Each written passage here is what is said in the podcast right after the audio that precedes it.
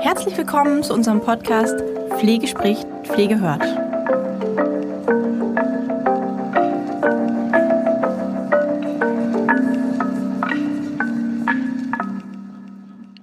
Herzlich willkommen und hallo zu unserer heutigen Podcast-Folge. Ich freue mich besonders, da es heute um das Thema Validation geht. Ähm, das ist ein Thema, ja, das mir persönlich sehr am Herzen liegt, beziehungsweise zu dem ich ja vielleicht eine besondere Beziehung aufgebaut habe, passend zu dem Thema, ähm, in meiner Zeit, in der ich einen gerontopsychiatrischen Wohnbereich geleitet habe. Das ist, habe ich gerade mal ausgerechnet, ähm, 19 Jahre her als ich als Wohnbereichsleitung in einem geschlossenen gerontopsychiatrischen Haus gearbeitet habe.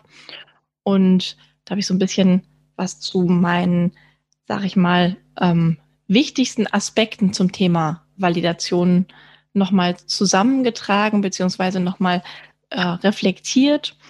Und ja, freue mich darauf, jetzt äh, ein paar Dinge dazu erzählen zu können. Ähm, vielleicht beginne ich mal einmal mit dem Hinweis, dass ich jetzt nicht nochmal das Thema Validation von Grund auf erkläre.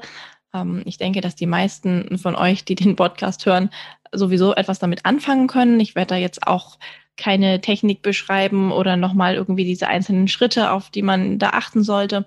Ich nehme wirklich die Aspekte raus, die so einen kleinen Aha-Effekt vielleicht auch bei mir selbst ausgelöst haben und ja, die vielleicht dabei helfen, das Ganze nochmal anders zu betrachten, weil häufig haben wir, wenn wir Validation hören, so die Assoziation, das ist so ein bisschen ein alter Hut geworden in einer, einerlei oder vielerlei Hinsicht mittlerweile, ähm, beziehungsweise es ist eh selbstverständlich oder ja, es ist so eine By the Way-Geschichte ähm, oder auch noch gar nicht bekannt für diejenigen, die eben nicht in dem Bereich gerontopsychiatrische Pflege arbeiten, ist das auch nicht unbedingt ähm, ein geläufiges Thema, was man besonders in Krankenhäusern auf ähm, ja, Stationen beobachten kann. Also ich hatte selber vor zwei Jahren einen Krankenhausaufenthalt, der ein bisschen länger gedauert hat. Und da ist mir nochmal so ganz klar geworden, oh, es ist eben nicht selbstverständlich, ähm, was da ja was da möglich ist, beziehungsweise es ist nicht selbstverständlich, dass jede Pflegefachkraft ähm, mit dem Thema vertraut ist. Mm, und ich finde, es ist aber ein, ein Thema, was ganz, ganz viel helfen kann auf vielerlei Art und Weise. Und deswegen ist es sicher schön, wenn sich alle Pflegefachkräfte mit dem Thema in irgendeiner Art und Weise mal kurz auseinandersetzen. Ja, also im Rahmen der Generalistik, denke ich, wird sich da auch sowieso ein bisschen was verändern was der Sache sicher sehr zuträglich ist.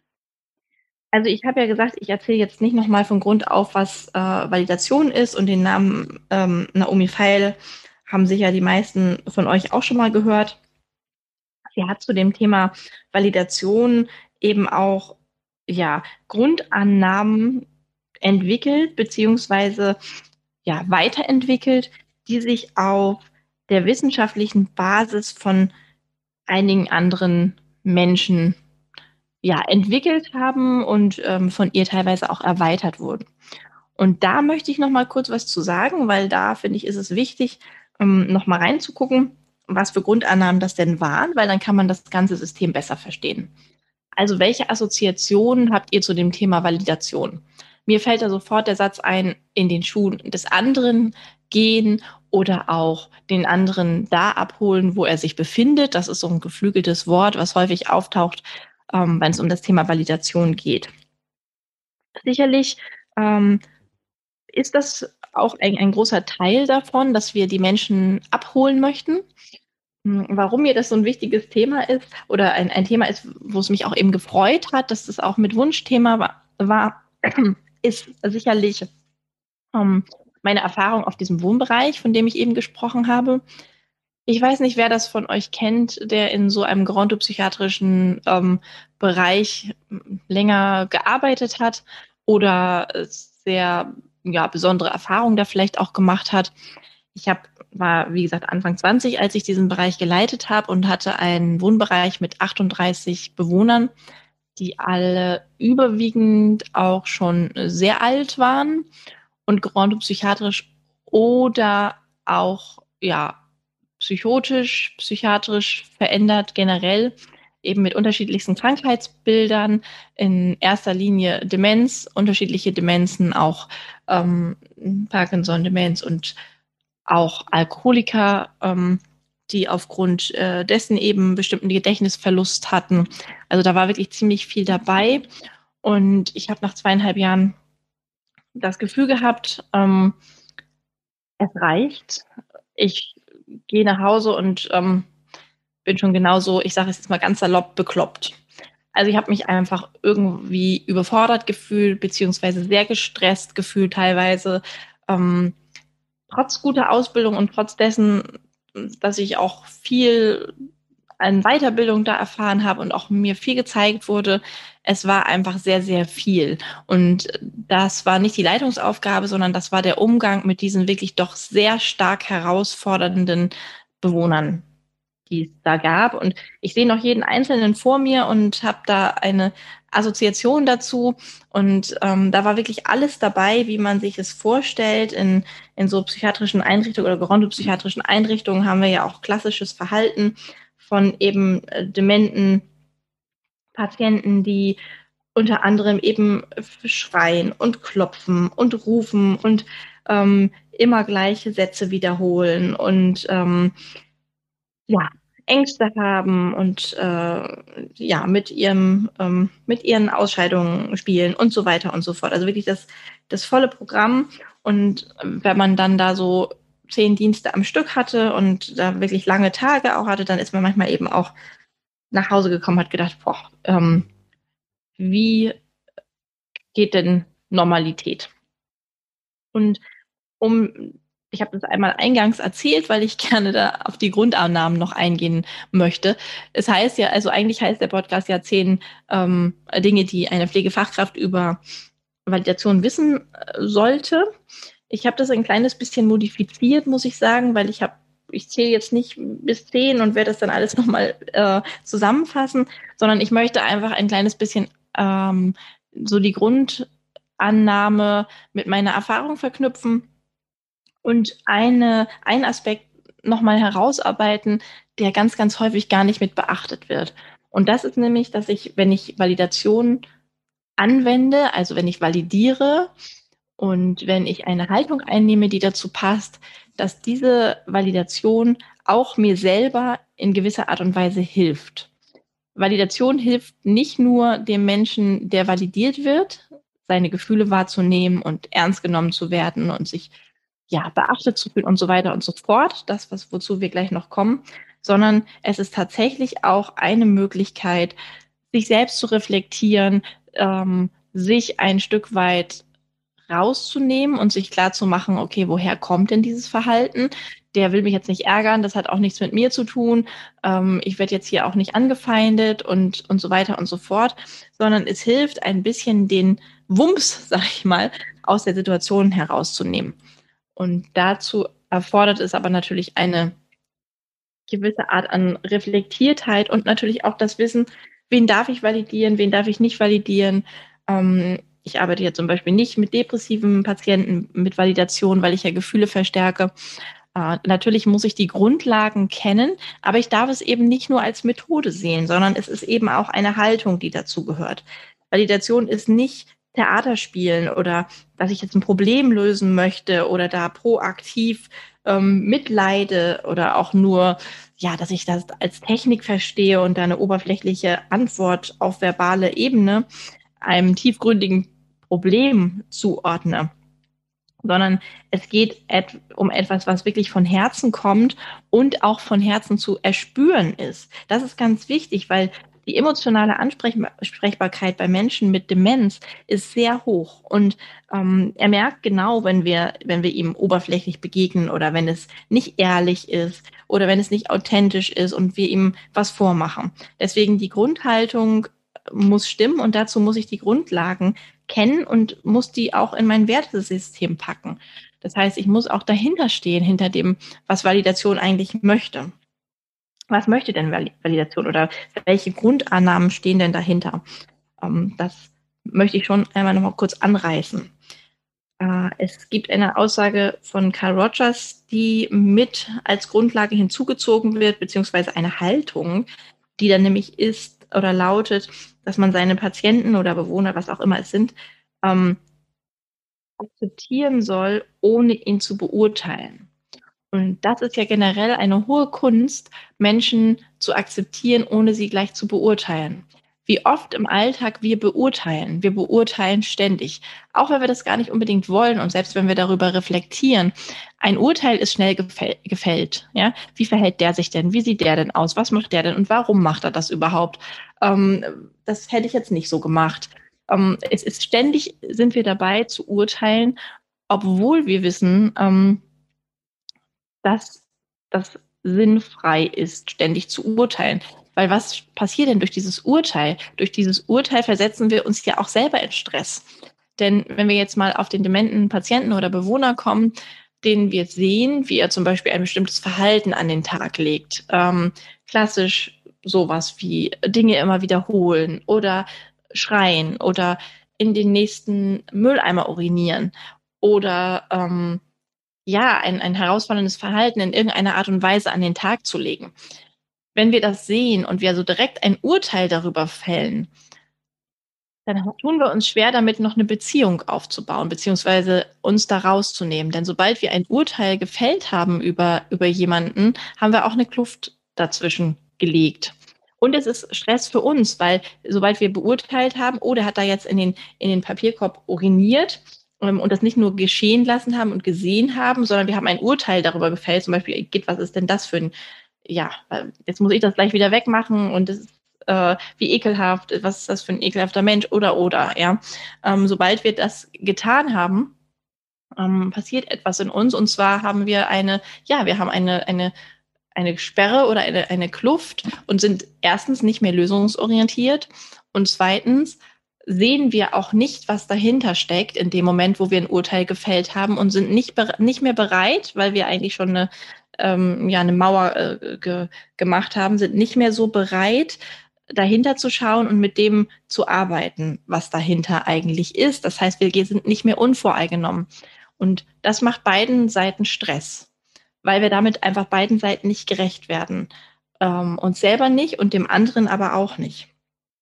Eine, eine weitere, ein weiteres, ähm, eine weitere Grundannahme, die mit drin steckt in, in der Validation, ist, dass der Therapeut oder beziehungsweise der, die Pflegefachkraft oder eben der Mensch, der arbeitet mit den, dem anderen Menschen, keine Einsicht verschaffen kann und auch nicht das Verhalten ändern kann, wenn der Patient, Bewohner, was auch immer, Klient nicht bereit ist, sich zu ändern oder nicht die kognitive Fähigkeit zur Einsicht besitzt. Das kommt von Sigmund Freud. Ähm, das ist auch sehr logisch, finde ich. Das ist überhaupt etwas, was in der zwischenmenschlichen ähm, Einsicht eigentlich das Größte ist, was man schaffen kann, dass man sieht, okay, wir können jemand anderen nicht verändern. Wir können Impulse geben, wir können unser Verhalten anpassen, wir können spiegeln, wir können ganz, ganz viel. Aber wir können das Verhalten eines anderen Menschen nicht verändern. Und wir werden ihn auch nicht dazu bringen, indem wir ihn anschimpfen, indem wir, indem wir ihm sagen, wie es richtig geht, indem wir ihm äh, bestimmte andere Dinge, ja, in, in Beziehung zu ihm ähm, im Negativen gestalten, sondern es geht darum, wie wir dem Menschen begegnen. dann hat er die Möglichkeit, wieder zu reagieren oder sein Verhalten zu, anzupassen, beziehungsweise zu agieren.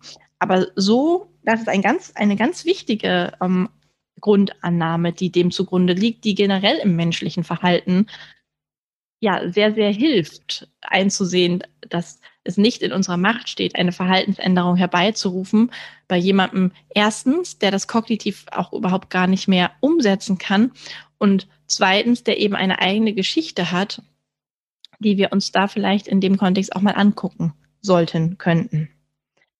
Eine weitere Grundannahme, die ebenfalls äh, super wichtig ist und von C.G. Jung kommt, ist die Tatsache, dass Gefühle, die ausgedrückt werden, ähm, und auch dann bestätigt werden von einem vertrauten Menschen, von einem vertrauten Zuhörer und dann auch validiert werden, ähm, die werden schwächer generell, weil die sind, die sind ausgedrückt und die sind abgenickt in dem Sinne, beziehungsweise die sind anerkannt, die sind gesehen und damit dürfen sie eben auch, nimmt man ihnen, ihnen die Kraft. Wenn wir aber Gefühle ignorieren oder leugnen, dann stärkt das erstmal das Gefühl. Und da gibt es diesen schönen Satz, aus einer nicht beachteten Katze wird ein Tiger. Und das ist ein ganz wichtiger Grundsatz oder eine ganz wichtige Grundannahme in der Validation. Darum geht es ja hauptsächlich, dass wir den Menschen ernst nehmen und seine Gefühle, die er ausdrückt, dass wir die anerkennen und ihn damit, damit eben auch als, als Menschen anerkennen und ernst nehmen. Dazu können wir aber nicht vorher das, das Verhalten aburteilen, weil dann ist da schon eine Blockade bei diesem Gefühl ernst nehmen. Das ist eben dann nicht mehr möglich. Ericsson oder Erik Eriksson hat da auch äh, ganz viel mit äh, drin an Grundannahmen, nämlich die Tatsache, dass jedes Lebensstadium eben seine spezifischen Aufgaben hat, die wir zu einem bestimmten Zeitpunkt unseres Lebens auch lösen müssen und dass unser Streben sozusagen danach ist, diese Aufgabe auch zu erfüllen und dass es dann aber auch so ist, dass übergangene Aufgaben sich auch wieder melden in einem späteren Stadium. Und ähm, da ist es eben so, dass, ähm, dass, die, dass, die, dass die Frau Feil das hier eben auch mit aufgenommen hat, indem sie sagt, okay, wir müssen eben gucken, wo sind denn hier die verschiedenen ja, Sinnstufen und wie kriegen wir das denn sozusagen hin, den Menschen hier auch mitzunehmen und auch zu gucken, wo sind denn hier vielleicht äh, Lücken oder wo ist denn hier vielleicht etwas, was nicht gelebt wurde, nicht mitgenommen wurde. Ähm, es gibt noch eine weitere Grundannahme, nämlich, äh, dass, sagt der Wilder Penfield, wenn das Kurzzeitgedächtnis versagt, stellen Menschen durch frühere Erinnerungen das Gleichgewicht wieder her. Also zum Beispiel versagt der Gesichtssinn, sehen Sie mit dem inneren Auge. Versagt der Gehörsinn, so hören Sie Klänge aus der Vergangenheit. Also dass die Dinge eben kompensiert werden in einer bestimmten Art und Weise. Und dass man das natürlich auch wissen muss, um jemanden abzuholen.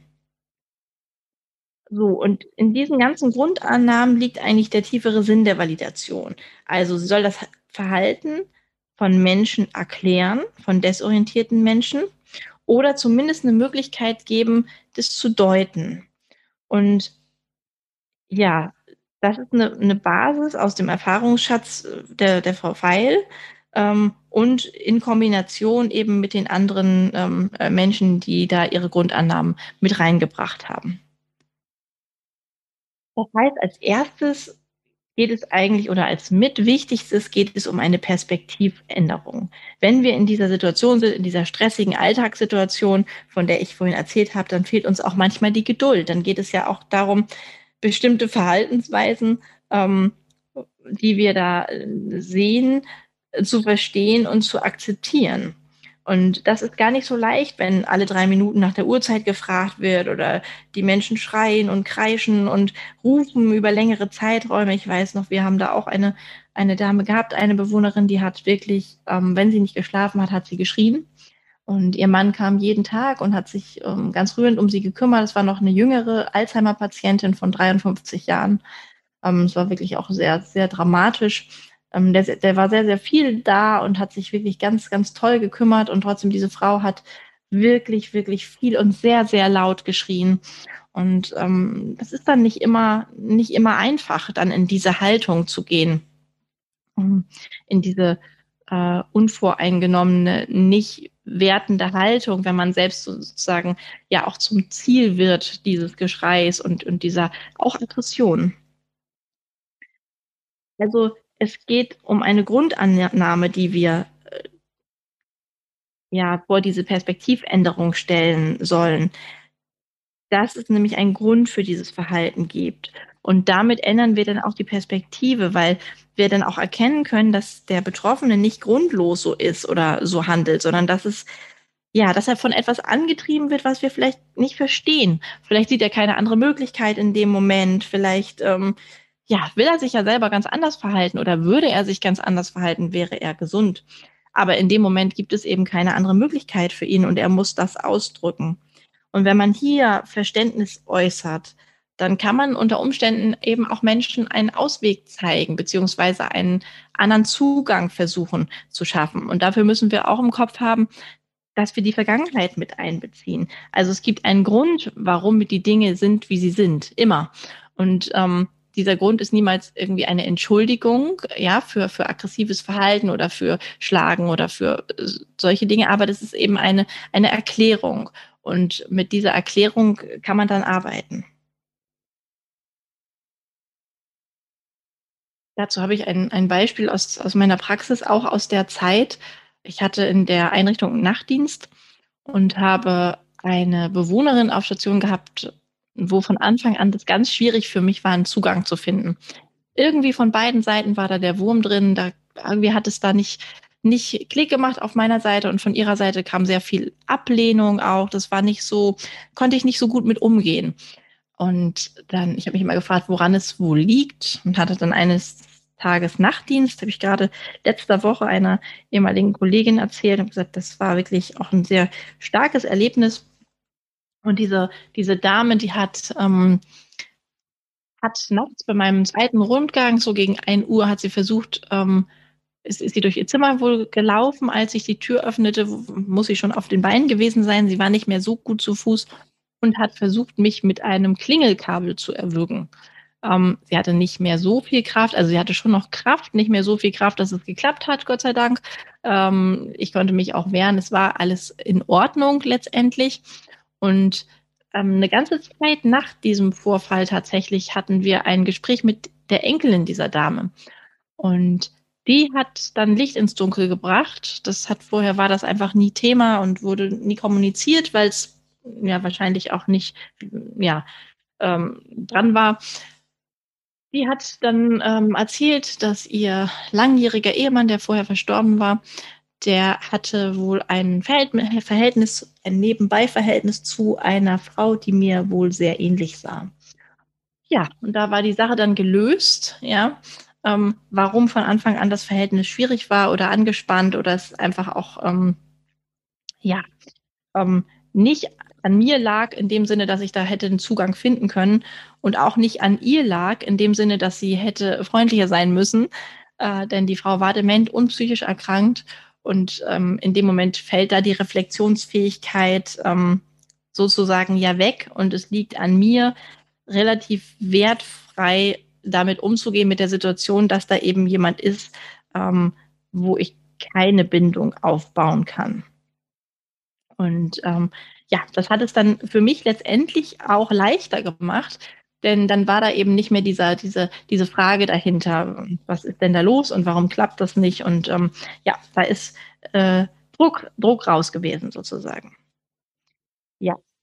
Ähm, weiter zu dem Thema, ähm, es geht auch darum, eine Absicht zu suchen, in Anführungsstrichen eine positive Absicht. Ähm, es gibt die Aussage, dass eben jedem schmerzhaften oder schädigenden oder auch gedankenlosen Verhalten eigentlich irgendwann ursprünglich einmal eine Absicht zugrunde lag. Also manchmal auch oder ja eine positive Absicht oder eben auch generell eine Absicht. Schlagen zum Beispiel diente der Abwehr von Gefahr. Sich verstecken hat dazu gedient, dass man sich vielleicht äh, sicher fühlt. Ja, ähm, könnte man noch so weiterführen. Im Kern sagt das eigentlich nur aus, dass jeder Mensch erstmal aus einer Absicht heraus handelt. Nur wir als Pflegende haben eben nicht immer verstanden, welche Absicht denn jetzt dahinter steckt oder welche gute Absicht vielleicht sogar. Wenn wir jetzt mal das Beispiel nehmen, ähm, was wir alle oder was viele, viele kennen, ähm, bei inkontinenten Damen, die vielleicht ihr Inkontinenzmaterial irgendwo auf der Heizung trocknen. Letztendlich kommt hier sofort wieder die Wertung im Kopf, ja, oh, Igitt, es stinkt, ich muss da jetzt rein, ich muss diese, dieses Material da jetzt rausholen und so weiter und so fort. Was kann denn da aber die Absicht sein? Naja, im Grunde nutzt die Frau ihre Kompetenz, die sie früher hatte, ihre Wäsche zu machen, ihre Hausarbeit zu erledigen, so wie sie es eben immer getan hat. Und sich damit mit der Beseitigung von dieser, dieser Unpässlichkeit sozusagen zu beschäftigen ist es in Ordnung, sie dafür abzuwerten? Letztendlich, wenn wir uns dahinter eben damit nochmal befassen, war eine positive Absicht sogar eben dahinter. Und da geht es darum, dann eben auch ihre Entscheidung zu akzeptieren, weil damit akzeptieren wir sie auch als Person. Das heißt nicht, dass wir die, das Inkontinenzmaterial da hängen lassen, sondern das heißt, dass wir unter dem Motto handeln, naja, sie wird schon wissen, was sie tut. Damit ähm, ja, schenken wir letztendlich der Person auch Vertrauen, dass das, was sie tut, auch irgendwie einen Sinn hat. Und natürlich gilt hier eine Einschränkung, dass das nicht ähm, andere gefährdet und äh, die Person gefährdet oder das nicht un unnehmlich, Unannehmlichkeiten bringt. Aber letztendlich geht es nur um die Haltung. Das heißt nicht, dass wir das jetzt akzeptieren und die Einlage da hängen lassen, sondern es geht einfach auch um die Art und Weise, wie wir jetzt mit der Person umgehen und in welcher Art und Weise ähm, wir dieses, diese Materialien entsorgen und in welcher Art und Weise wir anschließend mit der Person umgehen. Also letztendlich ähm, geht es wieder um Beziehung. Ähm, es geht um Rapport, sagt man in der Validation. Das kommt ja ursprünglich aus dem Französischen und ja, bedeutet so viel wie Beziehung. Und Pflege ist eben immer auch Beziehungsarbeit. Und es geht darum, eine Brücke zu bauen, quasi von uns zu einem anderen Menschen und von uns zu einem anderen Weltbild, zu einem anderen zu einer anderen Lebenswelt. Und in dieser anderen Lebenswelt sind eben demente Personen. Und hier wollen wir eine Brücke schlagen und teilnehmen am Erleben der anderen Person. Wieso passiert das, was da passiert? Und wieso handelt die Person so, wie sie jetzt handelt? Was kann dahinter stecken? Ähm, ja, das ist eben besonders gerade da notwendig, wo der Mensch, der uns gegenüber steht, auch auf unsere Beziehungsgestaltung angewiesen ist und auch das Verbale in den Hintergrund tritt. Also es ist ganz notwendig, absolut notwendig, eine Beziehung aufzubauen, um eine Atmosphäre von Vertrauen, Zuversicht und Beteiligung auch aufzubauen. Und nur in der können die Menschen agieren, wie sie möchten, nämlich trotzdem noch ähm, ja frei und natürlich. Und um diesen Beziehungsaufbau stattfinden lassen zu können, ähm, erstens mal sind wir sowieso der Ausgangspunkt dieser Beziehung, denn der, die Pflegefachkraft ist ja diejenige, die in der Lage ist, noch eine Atmosphäre zu schaffen, in der etwas, so etwas stattfinden kann, also Zustimmung und überhaupt Beziehung. Dafür ist es aber ganz wichtig, und hier kommt jetzt der Punkt, ähm, den ich auch sehr ja, den finde ich sehr im, im, im Fokus letztendlich. Und das ist auch etwas, was erst häufig erst klar wird, wenn man häufiger mal schon in dieser Situation gesteckt hat.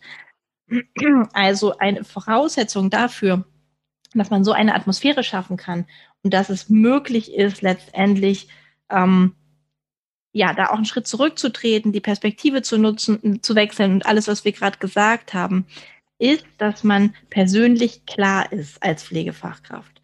Das heißt, dass man nicht selbst verstrickt ist in irgendwelche Übertragungen und Konflikte und ähm, ja, dass man überhaupt in der Lage ist, den, den Klienten, den Patienten, den Bewohnern wahrzu, wahrzunehmen.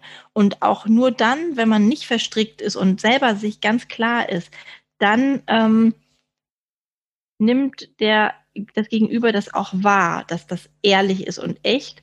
Und ansonsten wird es als Störung zurückgemeldet.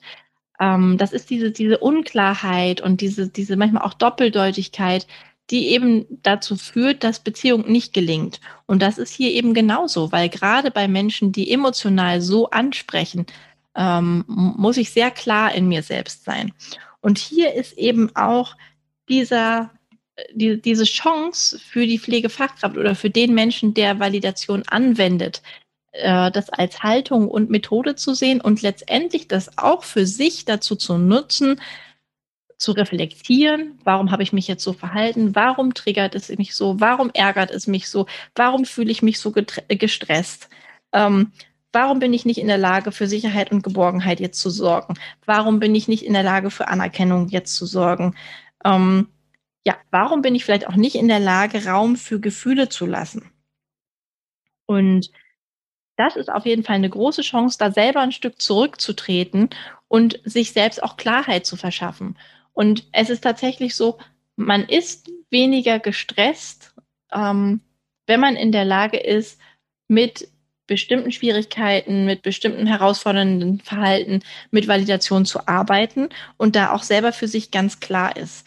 Weil man es erstens nicht mehr so an sich ranlässt, dass man persönlich betroffen ist. Persönlich betroffen im Sinne von auch getroffen, gereizt, ähm, verärgert, äh, genervt, sondern es ist einfach schneller klar, wo ist der Fokus, um wen geht es hier eigentlich? Es geht um den Patienten, es geht um den Bewohner. Und ich spreche hier nicht von Grenzüberschreitung. Ich spreche hier nicht von Verhalten wie sexueller Übergriffigkeit von Bewohnern auf Pflegefachkräften. Ich spreche hier nicht von von, sage ich jetzt mal, krassem Verhalten in Umgangssprache, ja, ähm, was nicht tolerierbar ist. Darum geht es hier jetzt nicht. Es geht um verwirrte, desorientierte, demente Menschen, die Sicherheit suchen, die nicht in der Lage sind, ihre Gefühle zu kanalisieren, die ein Verhalten an den Tag leben, wie wir es eben beschrieben haben, zum Beispiel durch Stereotype, äh, Wiederholungen von bestimmten Sätzen oder von bestimmten Handlungen, durch Schreien, ähm, durch Verhaltensweisen, die wir eben nicht nachvollziehen können. Davon spreche ich jetzt. Alles andere möchte ich hier jetzt mal ganz klar ausklammern, damit es hier jetzt nicht zu ähm, ja, ein Missverständnis kommt. Es geht tatsächlich um diese Menschen und um eben die Frage, dass es oder die Aussage, dass es eine Chance sein kann, damit wirklich zu arbeiten, weil es letztendlich auch zurückspiegelt oder zurückgespiegelt wird. Zum Beispiel, wenn man jetzt Raum für Gefühle lässt und dem, dem Menschen die Möglichkeit gibt, ähm, die zu äußern, ohne sich auch gleich dafür entschuldigen zu müssen, dann fließt das ja auch mit ein, dass wir nicht jeden Wutausbruch persönlich nehmen oder ähm, ja, dass wir dem, dem Menschen vermitteln können, dass, dass wir verstanden haben, dass er wütend ist. Und schon das kann eigentlich dazu beitragen, dass, dass die Wut zum Versiegen kommt. Da sind wir ja gleich wieder mit dem, bei dem Thema Gefühle, die man zulässt, schwäch, werden schwächer, Gefühle, die eben ähm, ja, versiegelt werden oder, oder weggesteckt werden, werden stärker, weil sie eben die ganze Zeit noch unter der Oberfläche brodeln. Ja, ich glaube, wir sind schon am Ende angekommen. Ich ähm, hätte jetzt noch ganz, ganz viele andere ähm, Dinge gehabt. Ich habe jetzt auch, wie ich gesagt habe, nicht zehn Tipps nochmal ähm, zusammengenommen, wie schaffen Sie eine vertrauensvolle Atmosphäre oder ähm, ja, spiegeln Sie, was Sie sehen und hören. Aber darum ging es auch nicht, sondern es ging darum, dass man einfach mal reflektiert, dass es eine Chance ist, Validation zu nutzen auch für sich selbst als Pflege, pflegende Person. Auch für einen selbst als pflegende Person ist es eine Chance, sein Verhalten zu reflektieren, einen Schritt zurückzutreten und in der einen oder anderen Situation auch ein bisschen gelassener zu werden. Und dieser Aspekt wird, wenn Validation gelehrt wird, finde ich immer nicht ganz so mit in den Vordergrund gestellt, verständlicherweise, weil es ja auch sehr, sehr viel darum geht, ähm, was möchte ich was passiert und was möchte ich, wie der, wie der Patient oder der Bewohner sich fühlt. Und das steht ja im Fokus.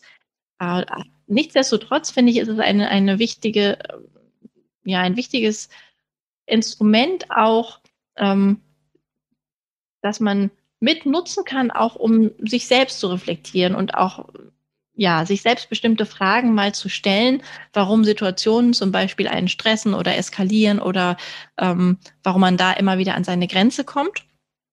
Und es kann einfach den Umgang miteinander, mit dem dementen Patienten und den Umgang miteinander im Team und auch letztendlich das, das eigene Verhalten auf jeden Fall entlasten und erleichtern. Ja, damit habe ich auch ein bisschen überzogen. Ähm, vielen Dank fürs Zuhören. Ich hoffe, es hat ein einen kleinen Impuls geben können und ich freue mich auf den nächsten Blog, den nächsten Podcast. Nächste Woche. Tschüss. Bleibt gesund.